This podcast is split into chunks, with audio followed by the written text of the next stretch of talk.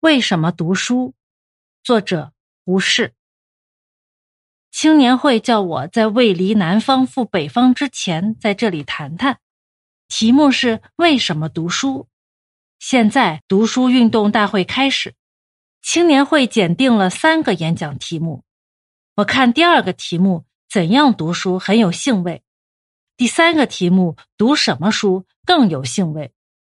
第一个题目无法讲，为什么要读书？连小孩子都知道，讲起来很难为情，而且也讲不好。所以我今天讲这个题目，不免要侵犯其余两个题目的范围。不过我仍旧要为其余两位演讲的人留一些余地。现在我就把这个题目来试一下看。我从前也有过一次关于读书的演讲。后来，我把那篇演讲录略事修改，编入三级文存里边。那篇文章题目叫做《读书》，其内容性质较近于第二题目，诸位可以拿来参考。今天我就来试试为什么读书这个题目。从前有一位大哲学家做了一篇《读书乐》，说到读书的好处，他说：“书中自有千钟粟。”书中自有黄金屋，书中自有颜如玉。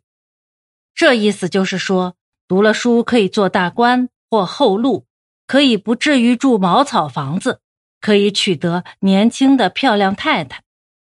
诸位听了笑起来，足见诸位对于这位哲学家所说的话并不十分满意。现在我就讲，所以要读书的别的原因。为什么要读书？有三点可以讲：第一，因为书是过去已经知道的知识、学问和经验的一种记录，我们读书便是要接受这人类的遗产；第二，为要读书而读书，读了书便可以多读书；第三，读书可以帮助我们解决困难、应付环境，并可以获得思想材料的来源。我一踏进青年会的大门，就看见许多关于读书的标语。为什么读书？大概诸位看了这些标语都已知道了。现在我就把以上三点更详细的说一说。第一，因为书是代表人类老祖宗传给我们的知识的遗产，我们接受了这遗产，以此为基础，可以继续发扬光大，更在这基础之上。建立更高深、更伟大的知识。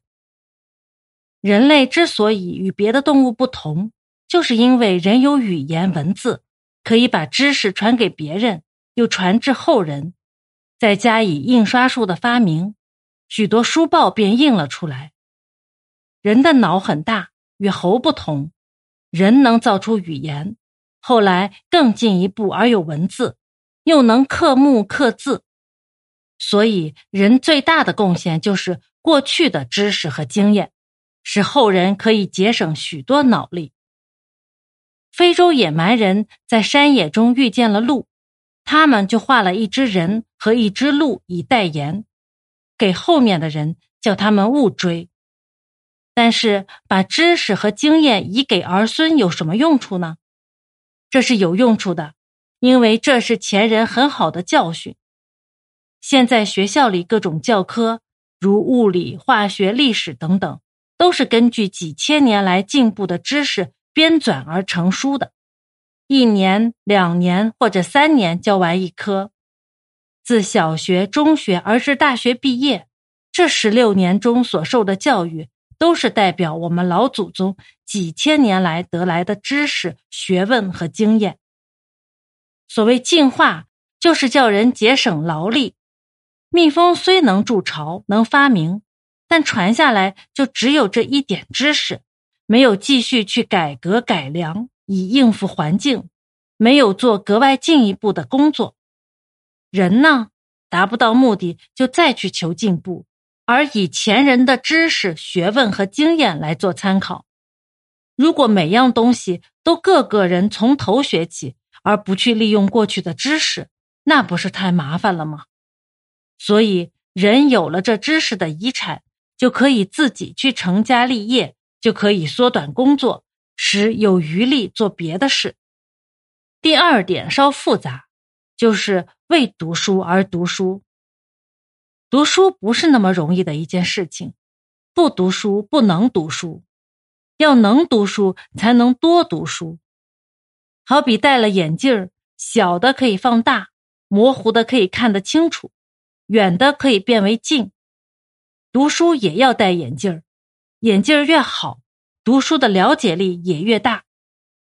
王安石曾对曾子固说：“读经而已，则不足以知经。”所以他对于《本草》《内经》小说无所不读，这样对于经才可以明白一些。王安石说：“治其知而后读。”请各位注意，他不说读书以治知，却说先治知而后读书。读书固然可以扩充知识，但知识越扩充了，读书的能力也越大。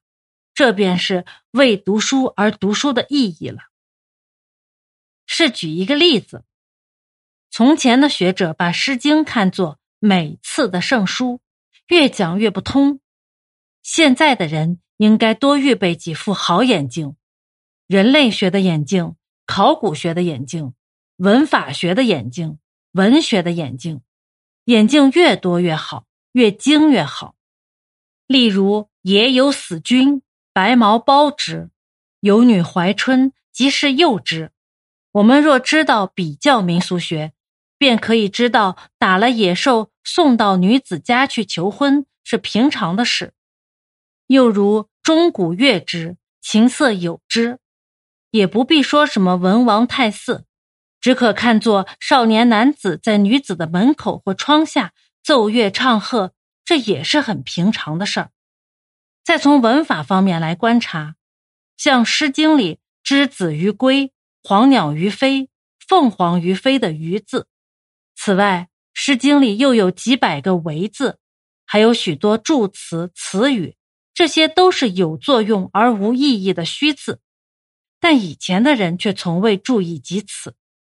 这些字若不明白，《诗经》便不能懂。再说，在《墨子》一书里，有点光学、力学，又有点经济学。但你要懂得光学，才能懂得墨子所说的光。你要懂得各种知识，才能懂得墨子里一些难懂的文句。总之，读书是为了要读书，多读书更可以读书。最大的毛病就在怕读书，怕读难书。越难读的书，我们越要征服他们，把他们作为我们的奴隶或向导，我们才能够打倒难书。这才是我们的读书乐。若是我们有了基本的科学知识，那么我们在读书时便能左右逢源。我再说一遍，读书的目的在于读书，要读书越多，才可以读书越多。